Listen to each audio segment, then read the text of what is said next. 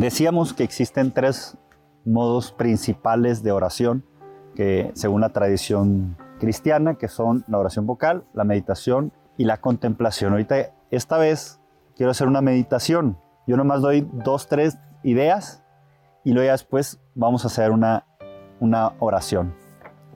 Tenemos un libro nosotros, legionarios, que se llama Ratio Institutionis y es muy bonito que nos va explicando muchas cosas sobre toda nuestra vida religiosa y cuando habla de la oración explica estos tres pasos y en un momento dice, habla de la, oración, la meditación, dice, dice, la meditación busca a Dios mediante el pensamiento, la imaginación, la emoción y el deseo.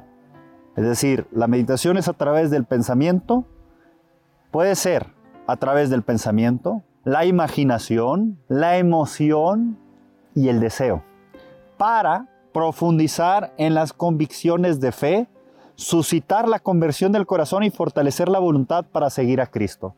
En pocas palabras, la oración de meditación es a través de la mente o también del corazón llegar a, a tener la resolución de que en tu vida sigas a Dios. Y ahora, el alma de la oración mental, ¿cuál es?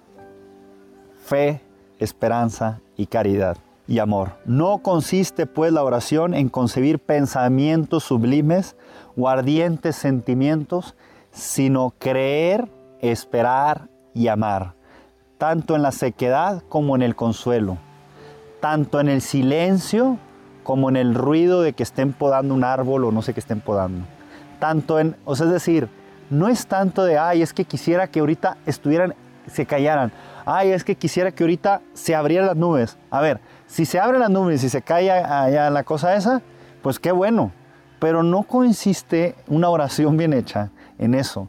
Si basamos nuestra oración en las circunstancias de que, ay, es que está haciendo ruido, etcétera, pues nuestra oración va a depender siempre de las circunstancias externas, pues nunca vamos a avanzar, porque las circunstancias nunca van a ser perfectas. Y a veces Dios permite ese tipo de cosas para que tú te apartes de las circunstancias para poder entrar en Él. Entonces, qué bueno que está haciendo ruido y que esté nublado para que sepamos que la oración no es eso, no son el deseo sublime, el pensamiento, sino fe, esperanza y caridad. Entonces, hay un solo criterio para saber qué te ayuda a orar mejor y más. ¿Cuál es el único criterio? Lo que debemos hacer es aquello que favorezca y fortifique el amor. He aquí el único criterio que permite decir si es bueno o malo hacer esto o aquello en la oración. Padre, ¿es bueno irme a caminar? ¿Te ayuda a amar más? Pero analízalo bien, no vale decir, no, sí, ya. Padre, ¿es bueno fumar mientras rezo? ¿Te ayuda a amar más? Padre, ¿es bueno? No sé. El criterio para saber si te está ayudando en la oración es amar más. Y se me hizo muy curioso ayer que venía de camino estaba escuchando este libro, ¿no? De El Club de las 5 de la mañana de este Robin Sharma, que no es católico. Y en un momento dice, el criterio para saber si lo que estás haciendo bien es bueno es si te hace mejor o no te hace mejor. Y yo decía, wow, o sea, este está hablando de cosas muy humanas y está diciendo exactamente lo mismo, pero lo cambia. Dice, el criterio para saber si eso es bueno o es malo, velo en base a que si te ayuda a crecer o no te ayuda a crecer. No, no sé de qué está hablando, pero en un momento yo dije, y nosotros, que es algo muchísimo más importante, que es para toda la eternidad, si este da consejos y la gente lo sigue en cosas humanas, nosotros debemos de saber esto. Nos, ¿Qué nos ayuda a amar más y, y seguir ese criterio en la oración? ¿Me ayuda a amar más el enojarme y el distraerme y el jugar con mi celular? No, es obvio. Pero a veces no seguimos ese criterio. A ver, ¿te está ayudando más? Piensa, lo que estás haciendo, ¿te está ayudando más a amar más? No, la verdad no me está ayudando. Pues entonces, vamos a hacer ahora una lección divina. La lección divina es simplemente orar con la Sagrada Escritura. La lección divina es una manera de entrar en diálogo con Dios que nos habla a través de su palabra. Podemos representar gráficamente el itinerario de la lección divina de esta manera. Tengo estas que están muy buenas, que son cinco pasos para hacer una lección divina, que lo vamos a hacer ahora, ¿ok? Los explico y, vamos, y ya lo vamos a ir haciendo juntos. Leer el pasaje, es decir, ¿qué me dice el texto? Segundo, meditar, que es lo que vamos a hacer. ¿Y qué me dice el texto a mí? Primero es, ¿qué dice el texto? ¿No? Después, ¿qué me dice el texto a mí? ¿Qué me dice la palabra de Dios? Acuérdense que la, la palabra de Dios es viva y eficaz, dice. Y es verdad, Dios habla a través de su palabra, a través de la Sagrada Escritura, está viva. Entonces, ¿qué me dice a mí? Y uno debe estar receptivo para dejar que Dios te hable. Por eso, la oración es uno de los puntos claves ahora que estoy preparando, estamos preparando un retiro de discernimiento. La oración, la oración es uno de los medios de discernimiento. En la oración Dios te habla. El tercer paso es, ¿qué le digo yo? Y ahí es cuando uno ya eh, agradecer, pedir o lo que sea, ¿no? El cuarto paso, que es sencillo, es contemplar. Quedarte contemplando a nuestro Señor. En lo que acabas de meditar, en lo que es estar con nuestro Señor, estar ahí. Y el quinto es, ¿qué voy a hacer? O sea, esto que me dijo Dios, bueno, me lleva a amar más, ok, pero ahora ¿qué hago? ¿Qué voy a hacer?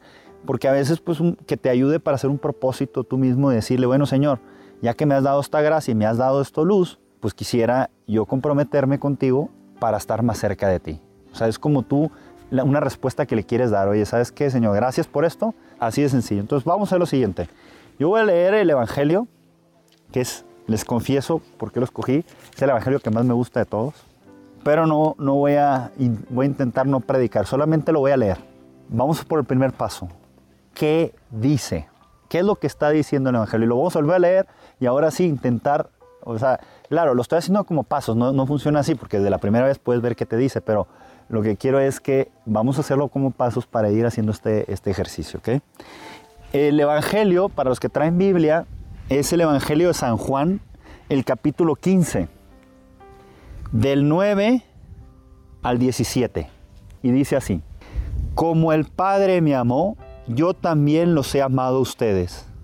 Permanezcan en mi amor. Si guardan mis mandamientos, permanecerán en mi amor, como yo he guardado los mandamientos de mi Padre y permanezco en su amor. Les he dicho esto para que mi gozo esté en ustedes y su gozo sea colmado. Este es el mandamiento mío, que se amen los unos a los otros como yo los he amado. Nadie tiene mayor amor que el que da la vida por sus amigos. Ustedes son mis amigos si hacen lo que yo les mando. No los llamo siervos, porque el siervo no sabe lo que hace su amo. A ustedes los he llamado amigos, porque todo lo que he oído a mi Padre se lo he dado a conocer. No me han elegido ustedes a mí, sino que yo los he elegido a ustedes y los he destinado para que vayan y den fruto, y que su fruto permanezca, de modo que todo lo que pidan al Padre en mi nombre se lo conceda. Lo que les mando es que se amen los unos a los otros. Siguiendo este tipo de oración, voy a volverlo a leer. A veces ayuda a volverlo a leer. Y ahora sí, dejarse interpelar y decir, ¿qué me dice Dios a mí con este texto? ¿Qué me quiere decir Jesús? Y si ustedes, dentro de lo que lea, hay un momento que les resuena en el corazón, anótenlo o quédense con eso porque a lo mejor es lo que quiere decirles. Bueno, digo anótenlo porque también puede haber otro momento que les diga algo, ¿no?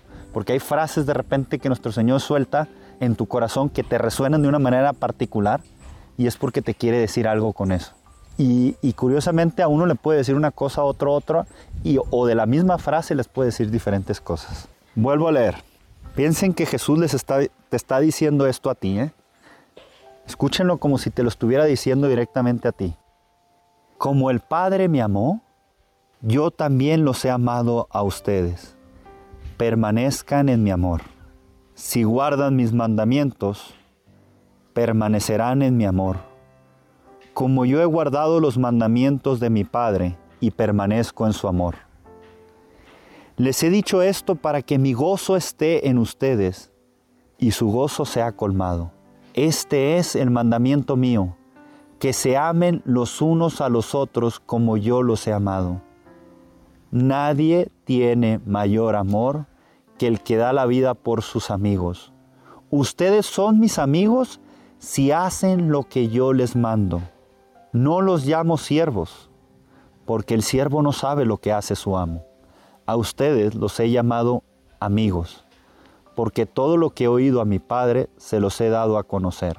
No me han elegido ustedes a mí, sino que yo los he elegido ustedes y los he destinado para que vayan y den fruto, y su fruto permanezca. De modo que todo lo que pidan al Padre en mi nombre, se lo conceda. Lo que les mando es que se amen los unos a los otros. Vamos a hacer lo siguiente. Voy a dejar tiempo para que cada quien haga su oración en base a lo que acabamos de ver. Si sirve, normalmente a veces se recomienda incluso tres veces leerlo. La tercera ya es pausada y ya no es corrida, sino es ir parándose en donde me va resonando el corazón y no hace falta terminarlo, es simplemente ir como las abejitas a cada flor que van chupando todo el polen y no hace falta quedarse ahí si ya ves que no hay más que, que, te va diciendo al corazón, pero si te dice más, pues síguele por ahí, ¿ok? Ya hicimos las primeras dos, más o menos, y ahora la tercera, la cuarta y la quinta se las dejo cada quien en particular.